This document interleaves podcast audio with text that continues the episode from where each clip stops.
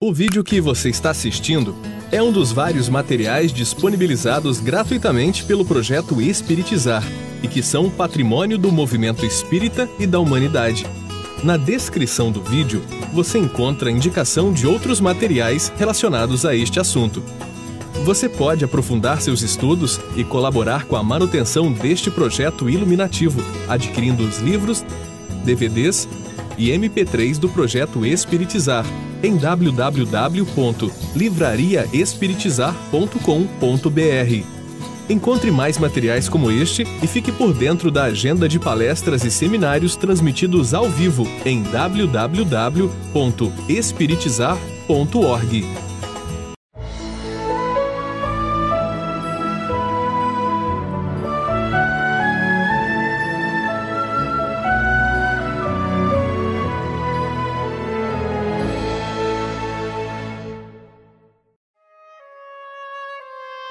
Nós vamos prosseguir agora com os sintomas e sinais cognitivos da ansiedade. Erros no processamento da informação, com negativismo e supergeneralização. Então, o que caracteriza a, a, o estado de ansiedade esse negativismo e a supergeneralização. O que significa isso? A pessoa tende a tudo ver pelo prisma negativo e uma supergeneralização de tudo aquilo que acontece com ela. Se aconteceu uma vez, vai acontecer sempre. Se ela se desequilibrou ao, por algum motivo, em alguma situação do passado, vai acontecer sempre no futuro o mesmo processo e ela fica naquele erro de processamento da informação, como se não tivesse outra alternativa. Falsas interpretações da realidade pessoal, como expresso dessa forma: tudo me preocupa, tudo dá errado comigo, que azar tenho, tudo que faço é sempre difícil, etc. São frases muito comuns na pessoa que cultua a ansiedade. Pensamentos preocupantes carregados de temores. Então, aquele temor difuso que nós vimos de manhã, a pessoa vive carregado desse temor e aí se preocupa com o futuro, exatamente com medo do que pode acontecer no futuro pensamentos, ideias, juízos e raciocínios distorcidos e negativos. Então a pessoa está sempre no processo de distorcer a realidade. É, se algo bom surge na sua vida, é muito comum a pessoa que cultua esse estado de ansiedade já fica preocupada. Daqui a pouco vem uma cacetada para compensar esse momento bom. É como se ela não merecesse algo bom, e se acontece algo bom, não vai ter outra. Daqui a pouco vem a compensação, uma, uma cacetada que a vida vai dar nela. Então, o tempo todo distorcendo. O negativo não é negativo, é catastrófico. Se está regular, não, está péssimo. Se as coisas estão boas, também não satisfaz, porque daqui a pouco vem o troco. Padrões automáticos e estereotipados de, da, na forma de responder a um pensamento irreflexivo, impulsivo. O que caracteriza o estado de ansiedade é exatamente essa impulsividade em relação à vida. A pessoa só vai pensar nas consequências dos seus atos depois que eles aconteceram. Então, ela não reflete antes de realizar uma ação.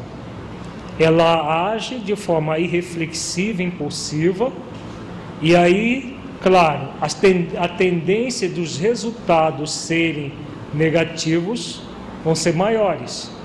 E cada resultado negativo, ela reforça o círculo vicioso que nós vimos na parte da manhã, aquele processo de estar sempre num movimento estereotipado, negativista em si mesmo. Há uma tendência a sentir-se afetado negativamente, né? então, consequência de todo esse estado que temos que já falamos. Acontece também pensamentos absolutos, a utilização habitual de termos radicais, sempre, nunca, em absoluto, jamais. Então, o tempo todo focada em situações extremistas. Tudo acontece comigo, sempre acontece essas coisas ruins comigo. Né? Jamais vai acontecer algo bom na minha vida. São frases muito comuns nesse estado de ansiedade. Centrar-se em detalhes pequenos, desfavoráveis e tirá-los do contexto, ignorando o que houver de positivo. Então, o negativismo é tão grande que a pessoa tem um movimento de focar tudo que é desfavorável, tudo que é negativo. Se, por, usando uma metáfora, vamos ter um quadro branco enorme, com um pontinho preto no meio. A pessoa enxerga o ponto preto e não enxerga o quadro branco. O que, que você está vendo aqui? Um ponto preto. E ela ignora tudo mais, ela ignora. Então, ignora tudo aquilo que abre positivo para ficar focada no negativo. Dificuldade de concentração, já comentamos, isso tem a ver com atenção. A pessoa tem uma dificuldade de, de ter atenção sobre as coisas e aí não se concentra, é, porque também a atenção está difusa, desfocada. Há uma tendência à dúvida, como o negativismo é muito forte, o tempo todo duvida de si mesma, do mundo, das coisas, das pessoas. Há dúvida até em relação a Deus, nós vamos ver, vamos trabalhar daqui a pouco. Problemas de memória, esquecer o que é bom e positivo e ter em primeiro plano o mal e negativo. Então, na memória dela, é como se não houvesse nada. Nos nossos trabalhos profissionais e, e cursos e tudo mais, que nós fazemos vivências, muitas vezes nós solicitamos que a pessoa busque na, no, no seu, na sua memória uma situação positiva que ela tenha vivido, um momento feliz, um momento agradável. Tem muita gente que reclama que não consegue achar um momento feliz na sua vida. Exatamente essa, esse sintoma aqui. A pessoa é, mesmo no planeta de expiações e provas, não é possível a pessoa passar 30, 40, 50 anos sem ter nunca um momento agradável. Mesmo que seja, por exemplo, o um momento em que ela esteve em harmonia com a natureza, um pôr do sol que ela admirou, alguma coisa, um sorriso de alguém, uma palavra amiga de alguém, nada ela encontra porque ela está focada no negativo, e por estar focada no negativo, o, o que vem à sua mente é tudo que é negativo, esquecendo o que é bom e positivo. Quer as coisas para ontem. Por que, que o ansioso quer as coisas para ontem? Acho que já dá para a gente entender por, com base em tudo que nós vimos até agora. Por quê?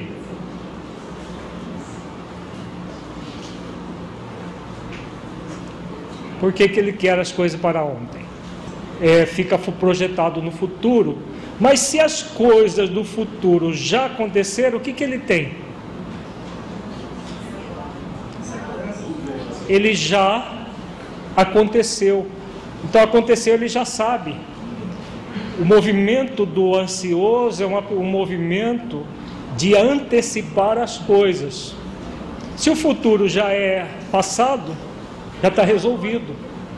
Né? Ele só fica lamentando. Né? Mas para o ansioso é mais cômodo lamentar-se pelo passado negativo do que ficar antecipando o futuro negativo. O futuro negativo para ele é muito. É, é um peso muito maior do que o passado negativo. Dá para entender isso? Por quê? Como o foco dele é as coisas negativas, catastróficas, aquilo que já aconteceu, já aconteceu. Ele lamenta. Mas o futuro, aquilo que ainda não aconteceu, pode ser mais catastrófico ainda do que no passado. Então o movimento negativista é, é tão grande, por isso que a pessoa quer as coisas para ontem. Né? É muito comum elas até verbalizarem essa frase aqui. Para mim as coisas têm que ser para ontem. Né? Porque ontem já é conhecido. O amanhã é o vir a ser, é o futuro. E o vir a ser totalmente desconhecido. Como ele se enche de dúvida, da, a pessoa ansiosa ela se enche de dúvidas em relação a tudo, a todos e quer controlar a tudo e a todos. Como isso não é possível, ela sabe que não é possível, apesar do desejo, então ela já quer acontecido. Porque acontecido, pelo menos, ela já ameniza um pouco a, o estado de ansiedade em relação ao futuro. A ansiedade em relação ao futuro é extremamente torturante para o ansioso o tempo todo achando que no futuro vão acontecer catástrofes irrecuperáveis na vida dela. Por isso, esse sintoma de querer as coisas para ontem. Há um esquecimento permanente dos aspectos gratificantes acontecidos em seu passado, devido a esse negativismo de focar o que é negativo em detrimento do positivo. Juízos continuados de valor é inútil, é revoltante, é impossível, não consigo. O tempo todo ele vive repetindo frases desse tipo. Não é inútil é, a gente é, pensar positivamente, porque sempre as coisas vão dar negativo, vão, sempre vão dar errado. Comigo é assim, sempre as coisas dão errado. É, não consigo pensar positivamente essa, essa coisa negativa não sai da minha cabeça. Martela, martela, martela da minha cabeça que eu não consigo fazer diferente. São frases muito comuns na pessoa que cultua esse estado de ansiedade. Erros ou insuficiências no processamento da informação que chega à pessoa. Isso gera um estado de sentir-se perdido, falta de recursos psicológicos, interpretações inadequadas, está sempre pensando no pior, no mais difícil, ideias sem base e até irracionais que vão sendo aceitas sem nenhum tipo de crítica. Como nós falamos de manhã, uma virtude que falta a ser desenvolvida na pessoa ansiosa é o discernimento. Então, esse negativismo, ele tem muito a ver com a dificuldade de discernimento. A pessoa não, não faz esforços ou exercícios para discernir aquilo que é realmente é plausível, aquilo que realmente é possível, daquilo que não é, daquilo que é útil para si mesmo, daquilo que não é. Então, por isso, essas ideias sem base, até irracionais, que vão sendo aceitas sem nenhum tipo de crítica, de avaliação, de é, refletir se é válido pensar assim ou não. Sinais, sintomas e sinais comportamentais. Então, nós já vimos no nível do pensamento, né, que são os, os psicológicos, tem mais, a ver, tem mais a ver com o sentimento, os cognitivos, que tem a ver com as crenças que trabalhamos, e agora o comportamento, como é que a pessoa age nesse estado de ansiedade. Se a pessoa que tem a dificuldade de memória, ela pode desenvolver um mal maior, como o mal de Alzheimer? Sim. Por quê? Esse estado de ansiedade é um estado de bombardeio cerebral contínuo. Continuamente a pessoa bombardeia o seu cérebro com esses pensamentos negativos, essas crenças limitadoras que ela nutre sobre si mesma. Então, esse bombardeio é, do, do cérebro, é claro que vai produzindo todo um estado de. É, a gente usa um termo, uma, uma blindagem das células que vão ficando é, é, como se fossem assim, mais endurecidas. Porque as células cerebrais, os neurônios, elas são muito delicadas. Todas as células são delicadas, mas do, os neurônios são mais delicados ainda que as demais células do nosso corpo. Então, esse estado negativista tem um peso muito grande na, no, na economia do corpo todo. E o cérebro físico sofre muito. Então, da pessoa, com o passar do tempo, desenvolver uma degeneração cerebral, o mal de Alzheimer nada mais é o resultado de uma degeneração cerebral, é uma possibilidade sim. É aquilo que nós falamos de manhã. O fardo vai sendo acumulado para o futuro. Ela vai acumulando fardos, acumulando fardos, acumulando fardos, porque é mais fácil deixar para depois aquilo que se pode fazer hoje. É mais fácil deixar e vai deixando, e ainda vai deixando. Né? Com base naquilo que Jesus diz: a cada é, não vos inquieteis com o dia de amanhã, porque o dia de amanhã cuidará de si mesmo. A cada dia basta o seu fardo.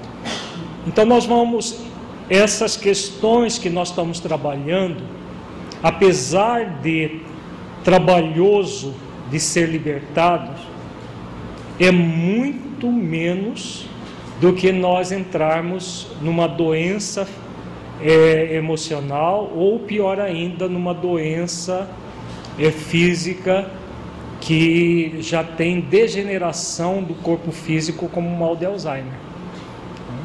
Então a pessoa vai ampliando o problema.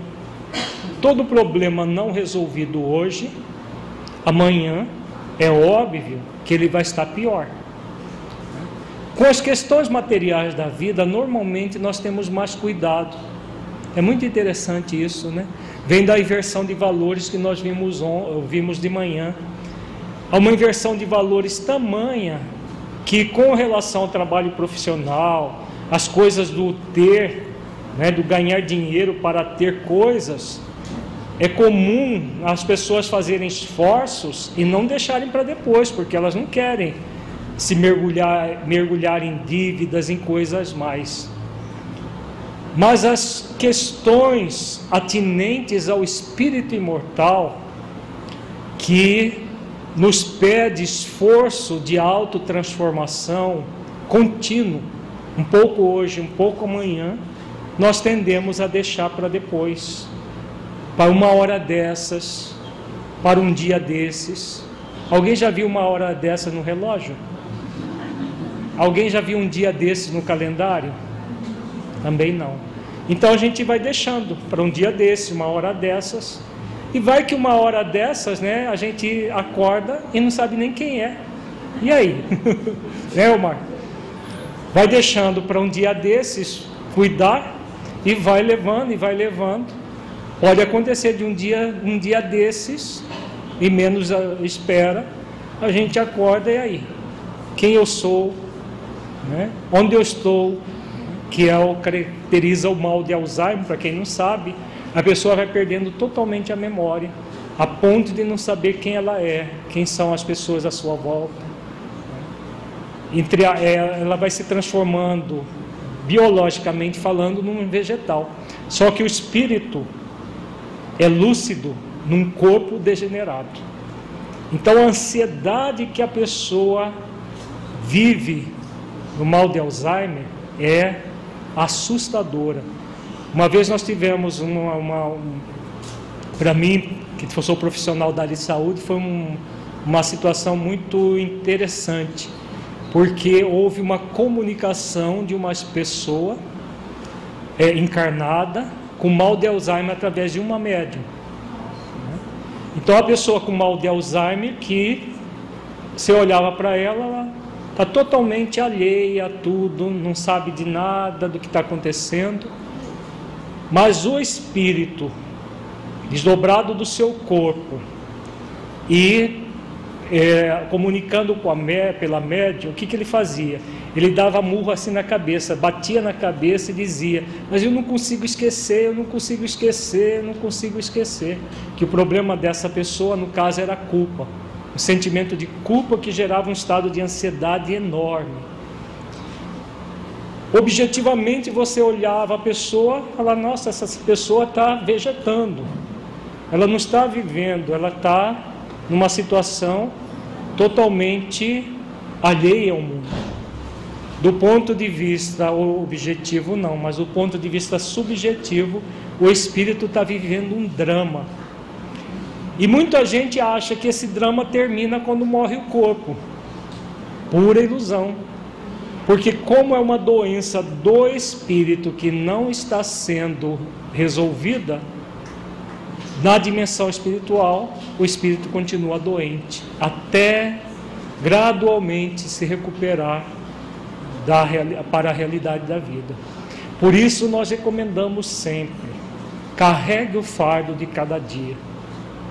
Não deixe para depois trabalhar as suas questões emocionais.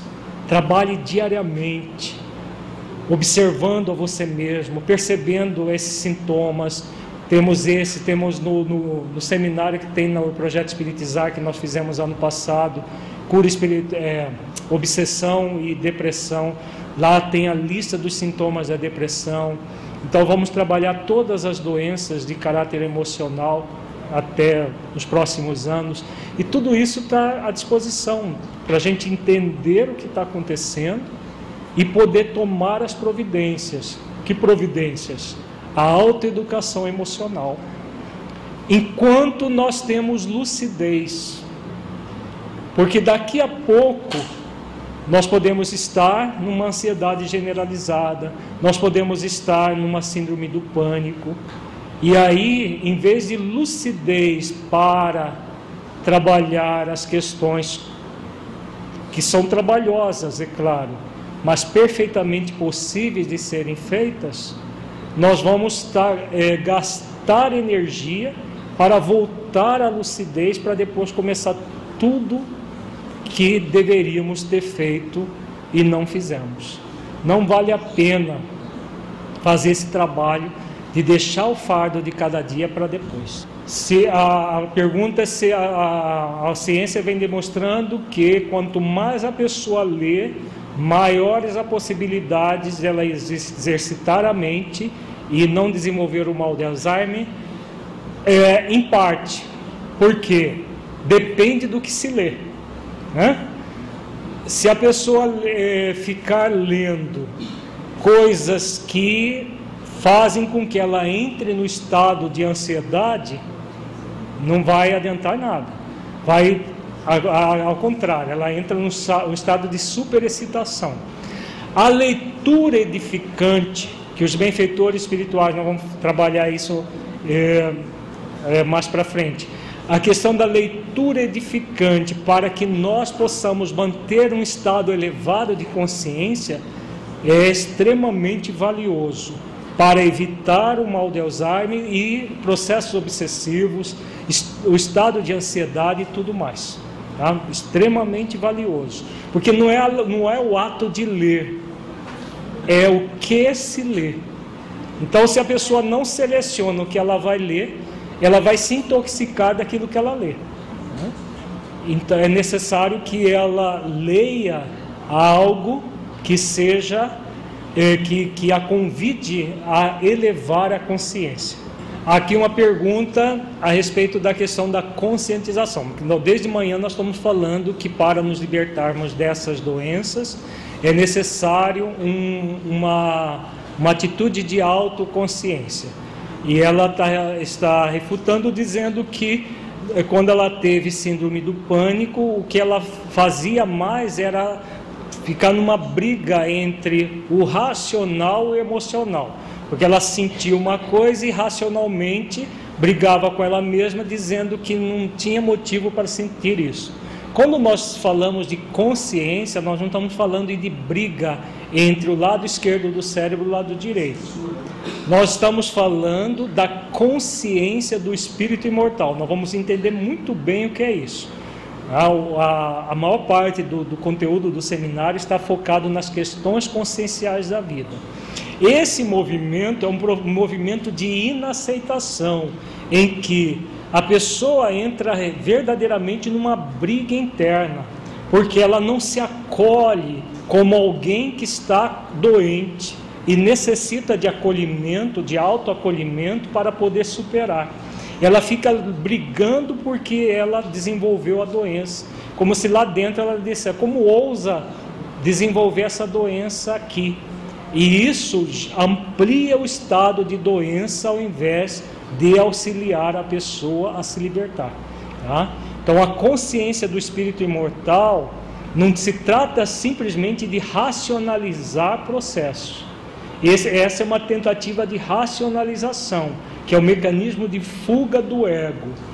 O, o processo de conscientização passa pelo acolhimento amoroso e a percepção integral do ser, aquilo que eu penso e aquilo que eu sinto. Nem sempre o pensamento vai estar em sintonia com aquilo que eu sinto. Às vezes eu cognitivamente digo, eu não tenho motivo nenhum para sentir isso, mas eu sinto de qualquer jeito. Né? E o que é porque no nível subconsciente existem outros pensamentos que a gente não decodifica. Eu sugiro para a pessoa que queira aprofundar nessa questão, leia o livro Energia Mental e Autocura, da nossa autoria. Nesse livro Energia Mental e Autocura, nós falamos da diferença entre o pensamento e sentimento e os pensamentos subconscientes que acontece conosco que nós não temos nem ideia deles, mas que eles acabam gerando sentimentos. É mais fácil nós percebermos os sentimentos do que os pensamentos. E aí nós damos toda a orientação de como, nesse livro, que nós não vamos entrar nesse mérito agora por causa do, do nosso tempo, mas nesse livro aborda to, como trabalhar essa dicotomia entre aquilo que se pensa e aquilo que se sente. A relação que existe entre a mal de Alzheimer e hereditariedade. Há uma tendência que a gente chama de heredo familiar. Há uma tendência das pessoas, se numa família tem mal de Alzheimer, outras pessoas podem é, é, provavelmente ter, mas não é uma coisa assim que a gente possa dizer é uma doença hereditária genética pura e simplesmente. Né? Na verdade, é ela tem um componente genético, como todas as doenças de um modo geral têm um componente genético, mas o componente genético não é determinante, ele é coadjuvante. O que é determinante é como o espírito imortal se comporta. A questão da, da, é, da segunda, a segunda questão da, dos lampejos de lucidez que, o mal, que a pessoa que tem Alzheimer é, às vezes manifesta, tem a ver com o espírito imortal, porque o cérebro está danificado, mas o espírito imortal é lúcido. E muitas vezes o próprio espírito consegue sobressair sobre o corpo que está de uma certa forma degenerado. Então a pessoa tem alguns lances de lucidez no meio de maior parte do tempo de ausência de lucidez. Se fosse uma doença exclusivamente biológica, como os materialistas dizem, não era para ter essa lucidez. Porque como que a pessoa fica semanas a fio sem saber nem quem ela é, de repente ela tem aquele lampejo de conhecer todo mundo, de saber a condição que ela está. É porque aquela, aquela situação é do espírito que sobrepuja momentaneamente os danos que ele próprio gerou para o seu corpo. Vejamos agora os sintomas e sinais, comportamentais. É um comportamento de alerta, de estar em guarda à espreita. Tem a ver com aquilo que nós falamos de manhã, que é a sensação de que algo desagradável vai acontecer, que a pessoa fica sempre no estado de alerta para se defender de uma possível situação desagradável que ocorra. Por isso que a pessoa ansiosa não relaxa. Muitas vezes o, o problema do sono que, que nós falamos de manhã, ela só vai, só dorme a hora que está, o cérebro já está quase entrando em pane. Aí ela, devido à prostração, ela dorme. Por isso que leva muita gente a usar medicamentos para dormir. O medicamento é simplesmente, de uma forma artificial, ele bloqueia algumas funções do cérebro e a pessoa apaga, mas não é um sono natural como o sono em que nós dormimos, porque é, estamos é, serenos e relaxados. Isso gera uma hipervigilância, esse comportamento alerta, o tempo todo atento. Tem gente que, por exemplo, num, num auditório como esse, ela fica prestando atenção onde que é a porta de saída, se acontecer o tumulto, eu vou, eu vou, é, quantos passos eu vou precisar dar para chegar até a porta de saída. Ela fica, ela, é, se ela vai no avião, ela fica contando quantas poltronas ela precisa de, de vencer para chegar na, na, na primeira saída de emergência que tem. Então, o tempo todo hipervigilante, né, querendo controlar o mundo externo. Isso devido ao próprio estado de ansiedade. Há um estado de atenção expectante, tudo resultado dessa hipervigilância. O tempo, o tempo todo em expectativa de que algo desagradável vai acontecer. Isso gera uma dificuldade para a própria ação, porque ela está sempre pronta a reagir e não a agir. Há uma inadequação estímulo-resposta. Por que uma inadequação do estímulo-resposta? A sua hipervigilância, esse estado de, de, de estar em guarda, é muito maior do que as eh, necessidades do ambiente. Nós falamos de manhã. Se você está numa situação realmente de risco e que necessita estar atento e ser prudente. Então, por exemplo, você está é, caminhando no centro da cidade, tem muita gente, tem batedores de carteira.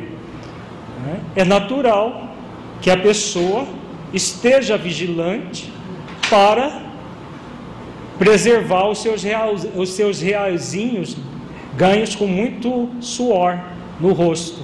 Então ela se mantém precavida, né? mas não é naquela hiperexcitação, daqui a pouco você é assaltado, daqui a pouco você é assaltado. Eu tenho que fazer isso, eu tenho. Ela não fica pensando no assalto, ela simplesmente foca nela, na sua precaução, para que ela possa preservar sua carteira, sua bolsa e tudo mais. No ansioso, não ele vive no estado de superexcitação mental, porque a qualquer momento vai acontecer algo muito grave e ele vai sofrer aquilo que irá acontecer. Há uma diminuição ou ausência da eficiência operativa, tem a ver com a dificuldade de ação anterior. anterior. A pessoa, como ela vive num estado impulsivo, ela não opera, ela reage a impulsos. Então, o impulso, ela reage. O impulso gerou, a, a, aquela atitude gerou uma, um resultado negativo, ela reage contra e fica nessa postura reativa sempre. Há um bloqueio afetivo, uma perplexidade, surpresa e a tendência de não saber o que fazer, exatamente por causa dessa dificuldade de reflexão como ela não reflete, ela vive sem rumo e sem direção. Então não sabe o que fazer em determinadas situações. Acontece esses sintomas de que algo desagradável vai acontecer na sua vida e ela está o tempo todo em expectativa, é, reagindo com, com relação a tudo, e isso gera esse estado de um bloqueio afetivo, principalmente o bloqueio do autoacolhimento amoroso, em que a pessoa entra no estado é, de, de tanta reatividade frente à vida que ela já não se acolhe, ela está o tempo todo tensa, buscando fora delas as respostas que ela deveria buscar dentro dela.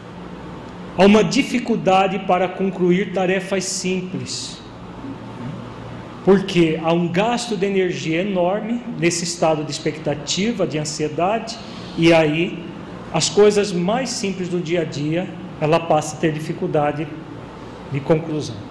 Há uma inquietude motora, já falamos sobre isso. A pessoa tem gente que nem sentada ela deixa de ficar agitada, movimentando pernas, braços, né, o tempo todo inquieta de alguma maneira. Transtornos de linguagem não verbal, gestos, mímica, gera os chamados tiques nervosos. Se ela está quieta, parada, aí ela tem um tique nervoso porque ah, nem a, a, face reage a esse estado tensional. Tem gente que, que, que pisca o olho várias vezes, a sobrancelha sobe, desce, sobe, desce. Tudo isso são transtornos que acontecem no estado de ansiedade. Expressão facial congelada, assombro, estranheza, dúvida, estupor. Então é uma pessoa que, que a própria face vai aos poucos desenhando aquilo que ela traz dentro de si mesma. Importante que nós vejamos esses sintomas como sinais e sintomas da ansiedade, que não necessariamente que a pessoa tenha que ter todos eles para se perceber ansiosa. Porque existe a, o estado de ansiedade, existe a, a ansiedade generalizada. Muitos desses sintomas são da ansiedade generalizada, que é uma exacerbação do estado de ansiedade que já se torna extremamente patológico. Há uma contração do ângulo externo dos olhos. Então, aquela pessoa que fica com o senho franzido, né, forma os chamados pés de galinha. Né? A pessoa ansiosa forma pé de galinha desde muito cedo, de 20 e poucos anos, já começa a formar é, rugas, porque com a idade é natural, todo mundo forma. Mas a pessoa ansiosa, já com 20 e poucos anos, já está com pé de galinha, já está com é, ruga na testa, e haja botox para normalizar. Só que o botox só normaliza, só muda por fora, por dentro. Até agora não inventaram botox por dentro. Há uma expressão facial desprazerosa, de rejeição, de desagrado. Então, o tempo todo, ela passa no, no, no, na face aquilo que está sentindo dentro dela. O rosto com traços de excitação, de descontrole, de preocupação, testa franzida, já comentamos. Pálpebras caídas também é comum. Maçãs do rosto, boca e queixo rígidos, tensos, contraídos. Tem gente que nem percebe, mas ela vive com a boca tensa. Ela só vai sentir quando está com dor de cabeça, às vezes com dor na articulação aqui, é essa articulação chamada temporomandibular é, chega a contrair é, de forma tão intensa né, que chega, no final do dia a pessoa está com dor é, na, na cabeça porque a dor na musculatura, porque os músculos ficam tensos o tempo inteiro. Bloqueios dos movimentos das mãos, e não é o, aquele movimento constante, mas as mãos, a coordenação motora vai sendo bloqueada e a pessoa vai ficando lentificada, que também acontece esse sintoma na depressão. Movimento das mãos e braços lentos e sem coordenação, tudo isso pode acontecer. Tensão mandibular, né, tem a ver com o sintoma que nós vimos agora há pouco. Posturas corporais alternantes, Gestos de interrogação e de estranheza são sintomas também que ocorrem devido a esse estado de não saber onde está e onde que a pessoa irá. Voz alternante e com altibaixos em seu tom. Como existe esse estado de ansiedade, até a voz da pessoa deixa de ter aquela melodia própria para ficar variando de tom. Posturas corporais alternantes tem a ver com essa a dificuldade de coordenação motora, que ela tenta fazer uma coisa, não consegue, aí ela busca outra. E, por exemplo, vou tentar pegar esse copo com a mão direita, mas eu tremo, aí o que, que eu vou fazer? Eu vou tentar é, pegar com a mão esquerda, vou, vou ficar naquele movimento e, muita, e muitas vezes, dependendo da intensidade do processo, quando a pessoa está num nível de ansiedade tamanha, que até, até para se sustentar a pessoa não tem dificuldade. Sustentar com as pernas, né? Ela ria mesmo. Né? Chega a ter tremores nas pernas e tudo mais. É, aqui é uma pergunta. Na pessoa que tem esses sintomas todos aqui, ou parte deles e tudo mais, e que desenvolve a doença, como entra a questão dos medicamentos? Os medicamentos chamados de ansiolíticos, ansiolítico é quebrar. Então, teoricamente, são medicamentos que quebrariam a ansiedade, desfariam a ansiedade. Se, é, se a ansiedade fosse uma doença do cérebro, o medicamento seria realmente eficaz, mas não é. Ele apenas bloqueia algumas funções cerebrais, mas como é uma doença do espírito, ele bloqueia as funções, mas as causas permanecem as mesmas. O medicamento ansiolítico, ele deve ser usado em situações mais extremas em que a pessoa já chegou na ansiedade generalizada, e aí, para que ela possa cuidar do espiritual, que é o que vai fazer com que haja cura do problema, ela precisa pelo menos diminuir essa ansiedade. Porque o que o medicamento faz é apenas diminuir a ansiedade, não cura a ansiedade. Aliás, nenhum psicotrópico cura as doenças de caráter emocional, porque elas são doenças do espírito. E não inventaram remédio que atue no espírito, transformando o espírito imortal para o bem, para o bom, para o belo. Isso é uma escolha de cada um que a pessoa faz ou não. Então o medicamento ele é útil nesses casos. No estado de ansiedade, nós recomendamos que as pessoas evitem os medicamentos. Por que evitar? Porque o medicamento ele é uma faca de dois gumes. Como ele artificialmente diminui a ansiedade, a pessoa tomando o medicamento acha que já ficou boa. Se ela tiver apenas o estado de ansiedade, ela fica, entre aspas, dão, assim, calminha, né? Ela que estava prestes a subir pelas paredes fica calminha, né? mas é uma calma aparente. Tanto é que se ela parar, do, parar de tomar o remédio, daqui a pouco está tudo de volta. Significa o quê? Que o remédio apenas bloqueou então, no estado de ansiedade, nós é, somos favoráveis à recomendação de Jesus. Não vos inquieteis com o dia de amanhã, porque o dia de amanhã cuidará de si mesmo. A cada dia basta o seu fardo. Então, é carregar o fardo de cada dia, trabalhar em nós as nossas tendências, fazer todo um trabalho de autoeducação emocional. Isso é perfeitamente possível. Existe muita formas da pessoa se autoajudar. Existem materiais de ajuda que ó, muito grande nessa área. Só que como dá trabalho, a maioria deixa para um dia desses, para uma hora dessas e vai esperando que surja uma síndrome do pânico, aí ela leva um susto daqueles bem dado e aí começa tudo de novo, tudo que deveria ter feito. Infelizmente a maioria das pessoas fazem isso. O grande problema do ansiolítico também é porque ele gera dependência. Ele gera dependência química, tanto quanto as drogas ilícitas. Então, se a pessoa toma é, durante longo tempo, chega um momento que ela não vive mais sem aquela droga.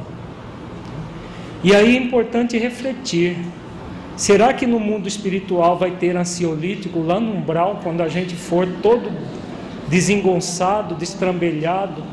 Eu vou arranjar uma farmácia fácil, fácil lá, para continuar tomando ansiolítico, para ficar calminho. Será? Nem nas colônias espirituais tem ansiolítico. Da forma como nós vemos o processo aqui, porque ainda o materialismo é muito forte na medicina, nas próprias pessoas que são imediatistas. Né?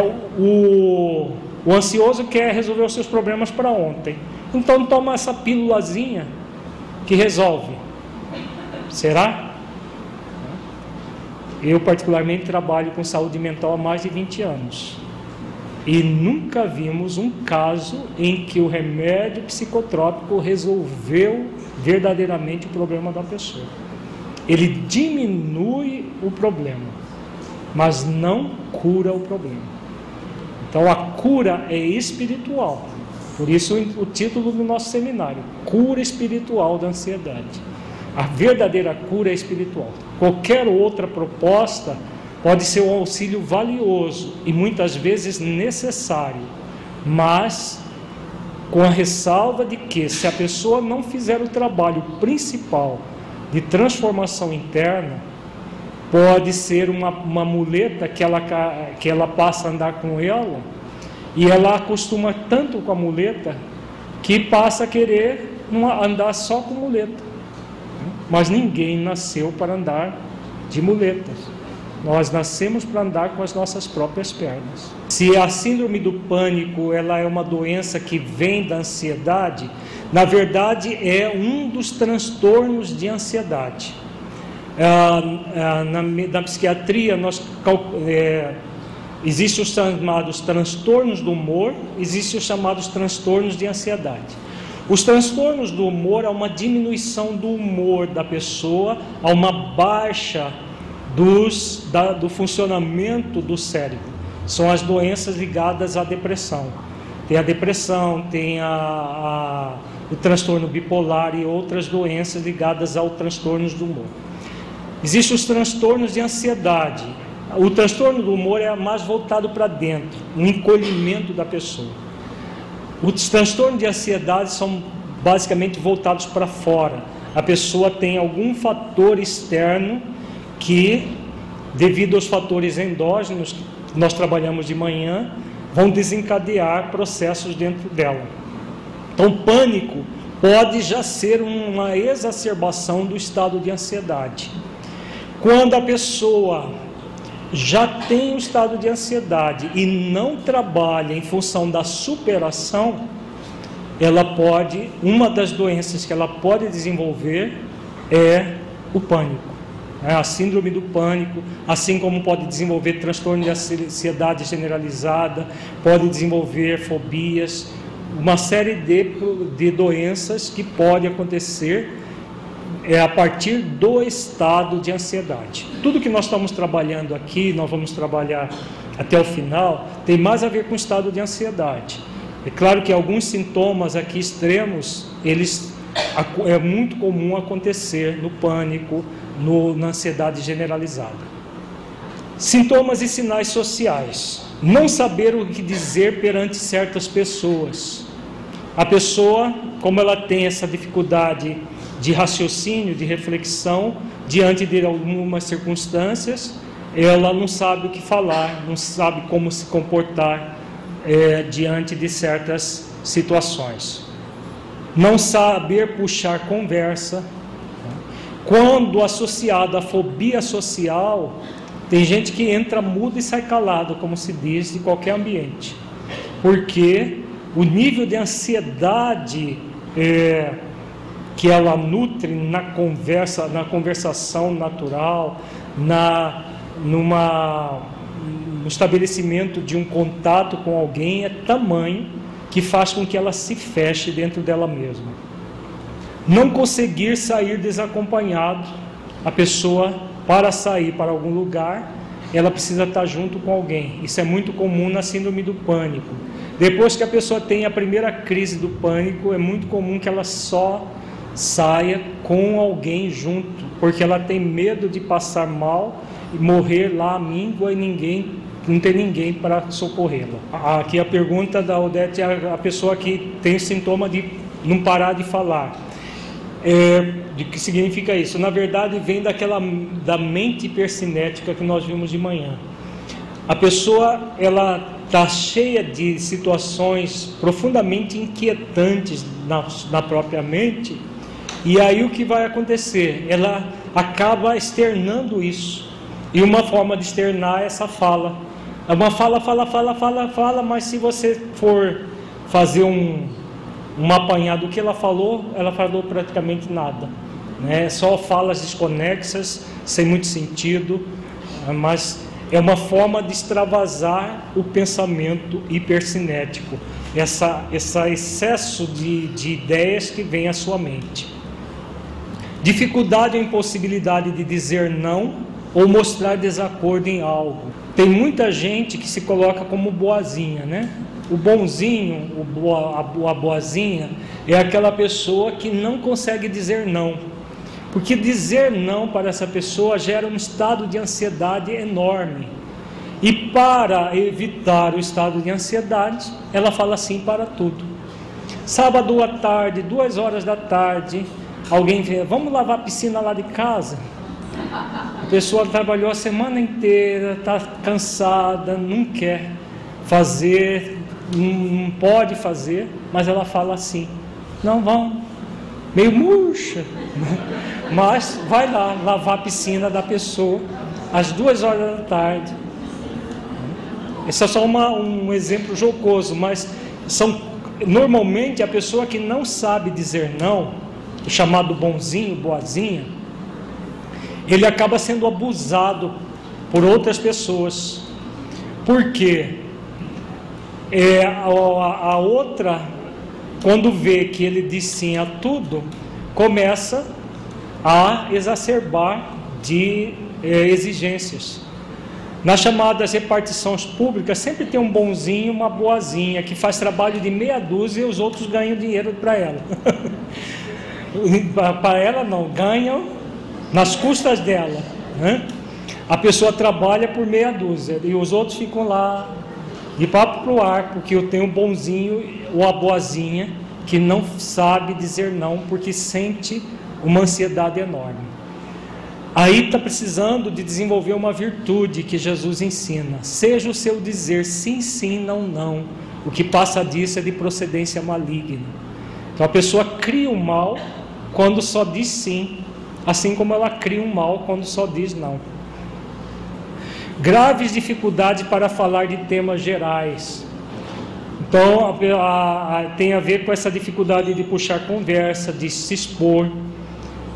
A pessoa, ela, ela pode até falar daquilo que ela tem domínio. Então, se eu sei uma coisa, a pessoa só fala daquilo. Né?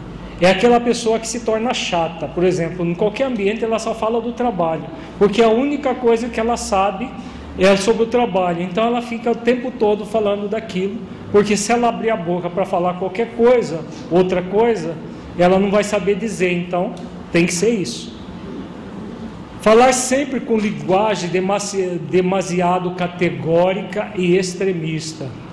Tem a ver com aquilo que nós vimos também, sempre tudo as coisas ruins sempre acontecem comigo e tudo mais. O tempo todo ela expressa isso na sua linguagem. Dar uma resposta em lugar de outra ao falar em público. Bloquear-se ao fazer perguntas ou ao ter de respondê-las. Adotar em demasiadas ocasiões uma postura passiva. Então, por exemplo, a pessoa que nutre esse estado de ansiedade, de temor de que alguma coisa vai acontecer, normalmente tem gra grandes dificuldades de falar em público. E quando alguém pergunta alguma coisa para ela, é, parece que dá um nó na cabeça ela pergunta uma coisa, ela responde outra, porque é o que vem na cabeça, então serve isso aqui. Né? Para não ficar muda, ela responde outra. Ou quando o processo ansioso é, é mais intenso ainda, ela bloqueia, dá um branco ela não fala nada. Ou muitas vezes também acontece essa, esse, bloqueio, esse bloqueio generalizado a ponto dela ficar assim com a como se existe um termo psicológico que se chama olhar bestial. é engraçado, né? Mas é, é um olhar bestial. Ela não sabe nem quem ela é, nem o que está fazendo ali e fica com aquela faces, é uma face que beira o estupor, né? sem expressar nenhuma emoção devido a esse bloqueio generalizado não saber conduzir um assunto, não saber tomar a palavra, nem mudar de tema, nem ceder a palavra a outra pessoa, nem ter senso de humor perante uma situação um pouco tensa, etc. Então tudo vai sendo bloqueado nela. Ela, é, se tem uma, um grupo de pessoas, ela não sabe estabelecer o tema, não sabe conduzir o assunto, ela não, não é, ou então, como a Odete falou, ela pode chegar e falar demais, e aí ela não cede a palavra para ninguém, ela só, só ela que fala, e fala, e fala, e fala, fala, mas uma fala sem é, sentido, é uma fala que expressa esse estado de ansiedade que ela nutre. Outra questão é o senso do humor. Né? A pessoa nesse estado de ansiedade, o humor dela praticamente vai para o ralo. E ela está o tempo todo tensa. O tempo todo ela tende a pensar que as pessoas, quando fazem humor, estão caçoando dela. E se estão caçoando dela, ela tem que dar um chega para lá nisso. Não saber terminar uma conversa difícil, né? Nem a fácil ela consegue, quanto mais a difícil poucas habilidades práticas na conversa com mais de duas pessoas, não saber aceitar uma brincadeira ou uma ocorrência divertida, sobretudo em grupo. A explicação, ao estar em guarda, tudo é interpretado pejorativamente com receio e suspeita. É o que nós comentamos. Qualquer brincadeira é visto como algo contra ela. As pessoas estão falando contra ela. Pouca habilidade para estar relaxado em grupo. No máximo, ela consegue relaxar sozinha dentro do quarto dela. Quando consegue, algumas pessoas nem isso conseguem. Sina sintomas e sinais físicos: taquicardia, palpitações, o coração acelera por causa da secreção de adrenalina, que é aumentada nessas ocasiões, então dá as palpitações. Dilatação das pupilas, constrição de quase todos os vasos sanguíneos, o que explica as mãos frias, os pés frios, né, a, o suor frio no, em partes do corpo, por causa dessa constrição dos vasos. Tremores nas mãos, nos pés e pode chegar ao corpo em geral. Então, se ela tem alguma coisa, alguma coisa importante é, que ela é, sintam uma ansiedade enorme, é muito comum os tremores das mãos, os tremores dos pés, às vezes das pernas, que elas ficam até meio bamba, e se brincar a pessoa cai de devido a esses tremores. Hipersudorese, um excesso de suor, a boca seca também, porque tudo isso é resultado da adrenalina que secreta na circulação sanguínea Tiques localizados, nós já falamos isso, são os tiques nervosos. Inquietude psicomotora, também já comentamos, a pessoa que não para quieta. Polaciúria, que é uma tendência a urinar muitas vezes. A pessoa sente ansiedade e aí tá, tem vontade de urinar. Vai urinar, só sai uma coisinha de nada. Só que daí a meia hora ela está com vontade de urinar de novo, e vontade de novo, e de novo. E muitas vezes acontece também dela ter diarreia. Isso tudo tem uma explicação fisiológica no nível dos chakras. Ah, o primeiro chakra, que é o chakra da segurança, fica muito inibido nesses estados de ansiedade. E nessa inibição do primeiro chakra, que é responsável pela bexiga, reto, a pessoa pode chegar a ter diarreias. É, eu já tratei de uma pessoa que é, tinha diarreias homéricas, principalmente quando tinha um concurso público para fazer. Então, na hora da prova, a pessoa não conseguia fazer a prova inteira porque precisava ir várias vezes ao banheiro com diarreia, porque se não fosse correndo, fazia na roupa, né, dentro do concurso. Exatamente por causa dessa do, da adrenalina e, da, e do, dos chakras que ficam inibidos. Náuseas e vômitos, porque também afeta o terceiro chakra, o chakra aqui do poder, nós vamos é, trabalhar isso mais tarde. Diarreia, já falamos. Opressão precordial, aquele opressão no peito aqui, caracterizado pela angústia que a pessoa sente. Dores estomacais, que tem a ver com a, as disfunções do terceiro chakra. Sensação pseudo-vertiginosa, como se ela fosse cair. Como ela fica nesse estado sem rumo, sem direção, é como se ela fosse a qualquer momento levar um tombo, uma é, sente como se não tivesse é, prumo, mas não é um estado de labirintite que já é um outro problema. É por isso pseudo vertiginosa, parece com a vertigem, mas não é. Falta de estabilidade ao caminhar devido a essa vertigem, mover-se continuamente de um lado para o outro, caminhar sem rumo, né? a pessoa fica movimentando. Falamos daquele paciente que uma vez atendemos, que, a pessoa, que não conseguiu ficar cinco minutos sentado porque se movia continuamente. Tocar algo com as mãos continuamente, já comentamos também. Hiperatividade global, inclusive na própria mente.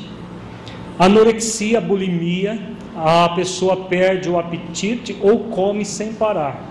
Anorexia é diminuição do apetite e a bulimia é o excesso de apetite de, a ponto da pessoa come, come, come e depois ela coloca dedo na garganta para vomitar. Diminuição ou aumento da libido também acontece nesses casos. A interesse sexual pode estar exacerbado, que é mais comum, ou diminuído, que é mais comum na depressão a diminuição. Ah, como nós já falamos, é necessário diferenciar o estado de ansiedade do transtorno de ansiedade generalizada. O transtorno de ansiedade generalizada consiste em ansiedade e preocupação excessivas com diversos eventos ou atividades ocorrendo na maioria dos dias por pelo menos seis meses sendo que a pessoa considera difícil controlar a preocupação. As pessoas com transtorno de ansiedade generalizada frequentemente apresentam histórias de ansiedade ao longo de sua vida. Então, aquilo que nós estamos falando desde cedo. Né? O transtorno já é a doença ligada à ansiedade. O estado de ansiedade, muitas vezes, ele não é trabalhado, a pessoa sente isso desde criança e vai levando vai levando, empurrando a vida com a barriga, como se diz. E aí, um dia desses pode acontecer dela acordar com essa, esse transtorno de ansiedade generalizada. Nesse transtorno, assim como se diz popularmente, os nervos ficam ao flor da pele. A pessoa sente um mal-estar enorme com os nervos à flor da pele. A pergunta sobre a homeopatia no tratamento da ansiedade. É, em todas as doenças, seja físicas, sejam emocionais, a homeopatia ela tem uma ação física quântica na que age diretamente no perispírito, produzindo um estado de maior equilíbrio no nível do perispírito. Então ela tem uma ação mais profunda do que o psicotrópico que age no cérebro, mas ainda é, é parcial, porque não há medicamento que haja no espírito. A homeopatia age no perispírito. Então, se o espírito não se educar para a realidade da vida que nós vamos trabalhar a partir de agora, o por que, surge esse estado de ansiedade, como nos libertarmos dele, se não houver a educação emocional, o problema permanece. O medicamento não consegue, como ele tem uma ação energética mais sutil, ele não consegue ajudar a pessoa porque ela não está se ajudando trabalhar as causas. Que é diferente do psicotrópico. O psicotrópico tem uma ação química no cérebro. Então o cérebro fica encharcado do psicotrópico e ele diminui o seu funcionamento no nível que, que mantém a pessoa meio é, down, né? diminui as ações do cérebro. O remédio homeopático não faz isso, ele nunca diminui nada em nós, ele estimula o funcionamento normal. Se ao mesmo tempo a pessoa trabalha a autoeducação emocional, é o melhor tratamento que existe. Por quê?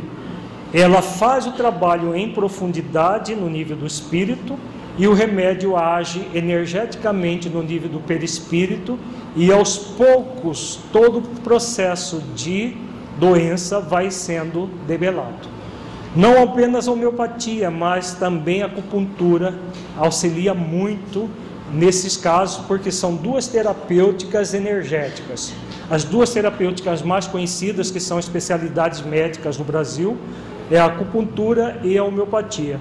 Então, elas agem estimulando energeticamente, não são curadoras no nível profundo, porque a cura, o cura no nível profundo é desenvolvida pela, pela busca espiritual. Né? Então, essa busca espiritual, a pessoa vai ser convidada a partir da, da do própria dor do sofrimento que ela mantém. A pergunta no caso de pessoas da mesma família, às vezes tem dois, três filhos que um é extremamente organizado e o outro não, é bastante desorganizado. Se isso tem a ver com a família, com a forma como os pais educam, ou tem a ver com o espírito imortal? Tem a ver com as duas questões. Tem a ver com o espírito imortal em primeiro plano, porque somos espíritos diferentes, com bagagens diferentes, mesmo que nasçamos da mesma família. Ao mesmo tempo, nós não estamos naquela família por acaso, nós estamos para ser educados. E hoje são poucos os pais que querem educar. A maioria dos pais querem ser pais de final de semana para atividades de lazer e delegam toda a educação para a escola, como se fosse possível a escola educar para os valores integrais da vida. A escola dá no máximo instrução, a escola não educa ninguém. E o que está acontecendo? Nem os professores aguentam os alunos hoje em dia, porque a má educação dentro de casa é tamanha, porque os pais não querem ter trabalho de ser pais, e aí problemas que o espírito traz do passado, em vez de serem corrigidos como deveriam ser corrigidos, vão ser ampliados cada vez mais pela má educação. Então é resultado das duas coisas. Mas a causa profunda vem do espírito imortal. Como que uma pessoa pode fazer um trabalho de autoajuda, de autoconhecimento, se não tem pais que o auxiliem nesse, nessa questão? Nós somos espíritos imortais e temos um anjo de guarda que conhece a nossa, o nosso passado, o nosso presente e muitas vezes a programa, muitas vezes não, a programação do nosso futuro desta existência. Então não existe ninguém órfão de auxílio espiritual. Porque muitas vezes a pessoa diz: "Ah, mas nem todo mundo tem acesso a essas informações que estão sendo passadas". Todos nós de alguma maneira podemos buscar. O grande a grande questão é o que nós temos falando, estamos falando desde manhã. É a preguiça que faz com que a pessoa não busque aquilo. Né? E aí o que, que vai ocorrer? Se a pessoa não busca, é claro que não vai encontrar.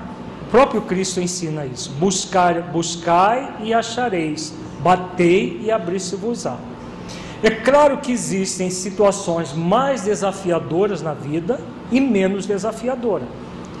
Se nós temos pais mal educados, é claro que não vamos receber a educação deles. Se eles não têm nem para eles, como, como que terão para nos auxiliar? Então, esse é, uma, é um grande desafio para o espírito imortal superar essa dificuldade. Na parte da manhã, nós falamos do exemplo da Maria, que está todo descrito no nosso livro Saúde Espiritual. Aos 40 e poucos anos, ela resolveu por superar toda uma história de vida que ela é, passou todo um estado de desvalia por causa da, da, da castração que recebeu do pai e dos professores em menor intensidade e que gerou toda uma série de transtornos. Mas em algum momento da vida dela, ela decidiu dar um basta naquilo. Em vez de ficar lamentando como ela vinha fazendo até aquele momento, ela decidiu por mudar. E mudou. A qualquer momento nós somos convidados a mudar. Normalmente, ainda, nós só vamos mudar quando a dor fica insuportável. Infelizmente, a maioria das pessoas ainda é assim. São poucos aqueles que buscam amorosamente mudar antes de ir para o fundo do poço. A maioria só busca emergir quando bate o pé lá no fundo do poço e aí a pessoa fala basta e vem para emergir até a tona da água, usando isso aí como uma metáfora.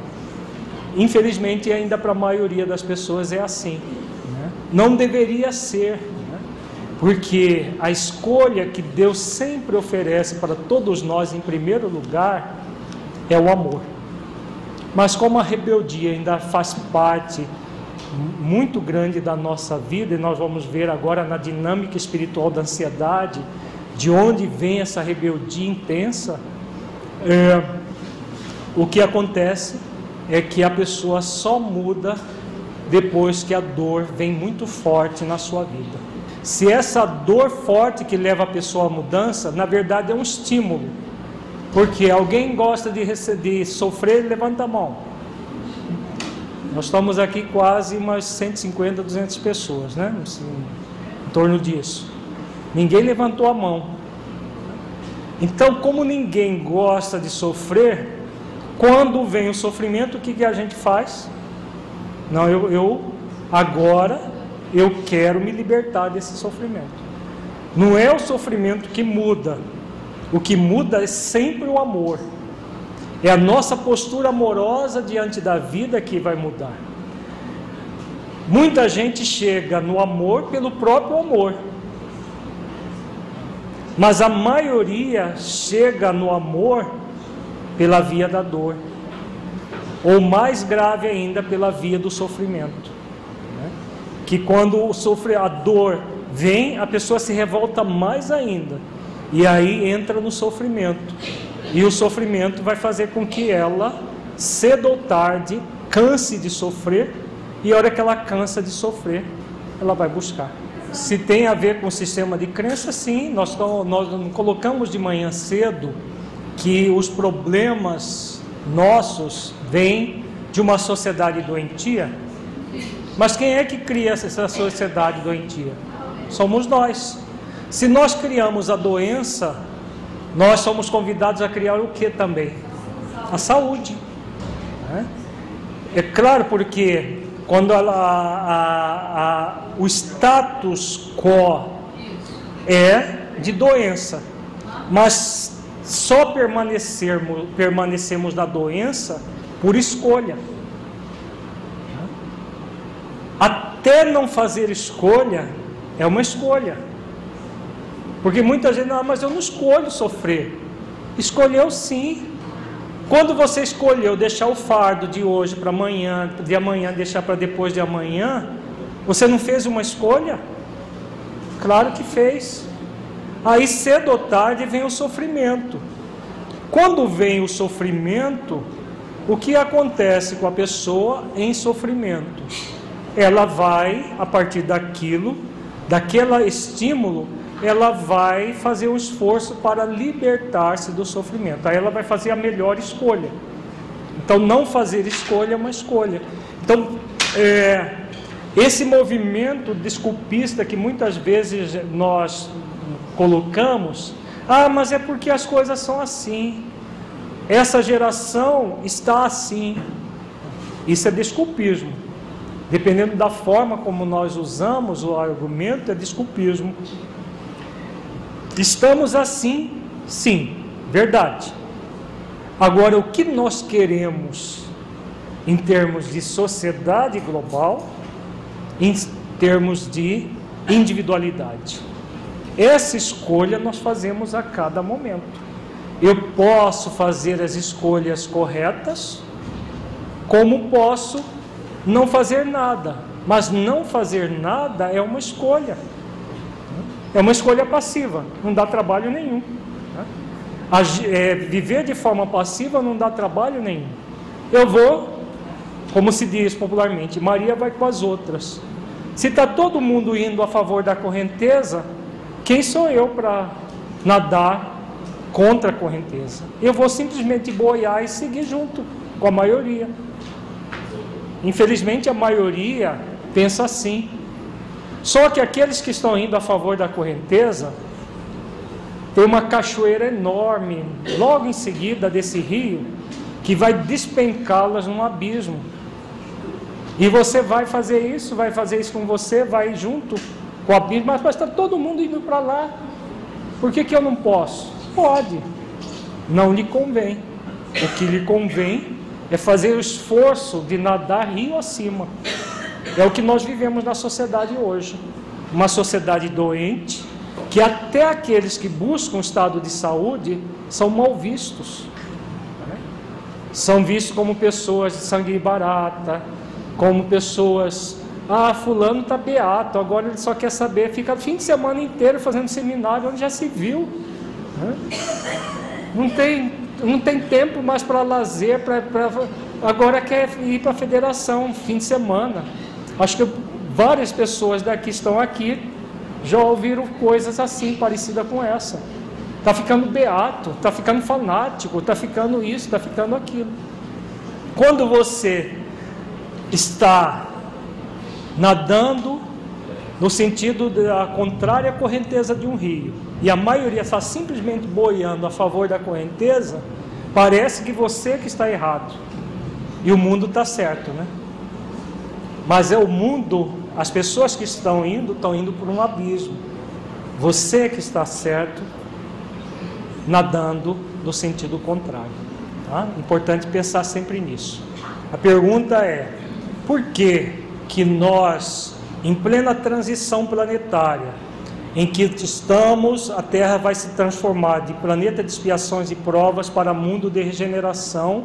Nós ainda temos esse é, esse processo todo que estamos trabalhando até agora, desse estado de ansiedade, depressão e, e tudo mais que nos ocorre, apesar de, de, de todo o bem, de toda a informação que se tem para se modificar.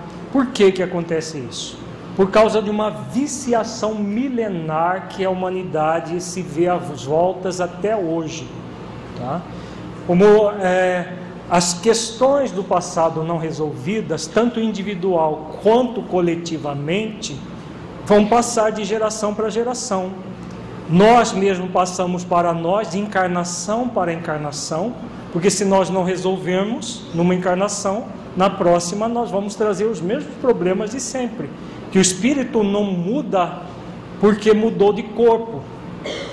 É a mesma coisa que nós trocarmos de roupa, nós não mudamos porque trocamos de roupa é, diariamente. Nós vamos mudar de dentro para fora. Então, o espírito mudando de uma encarnação para outra, ele continua trazendo as suas viciações. Para quê? Para que possa se esforçar e trabalhar com as suas viciações. Isso é válido no nível individual, é válido no, no nível coletivo também. Então, o que, que acontece? Voltamos novamente no mesmo fato. A preguiça de trabalhar as questões profundas da vida. No livro Após a Tempestade, Joana de Anges tem um capítulo exclusivamente sobre a preguiça. E a preguiça ela está presente como uma viciação milenar das pessoas.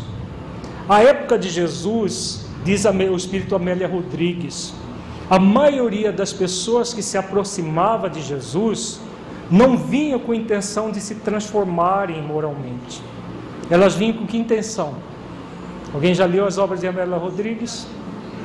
Elas vinham com intenção de receber, de receber uma ajuda de fora para dentro, para resolver os seus problemas. Elas não queriam um espírito modelo e guia. Elas queriam alguém que resolvesse os seus problemas, um mágico. De lá para cá mudou alguma coisa? Por exemplo, se em vez desse seminário sobre cura espiritual da ansiedade, a federação anunciasse que ia trazer de um lugar do resto do, do, do Brasil, de Minas Gerais, né, um médium poderosíssimo que curava todos os problemas das pessoas, inclusive a ansiedade, e que esse médium ia estar à disposição para curar todo mundo que quisesse. Daria para a gente fazer aqui na federação? Precisaria de, de, de levar para um estádio, lá para o Assim Tocadiz e olhe lá se ia caber.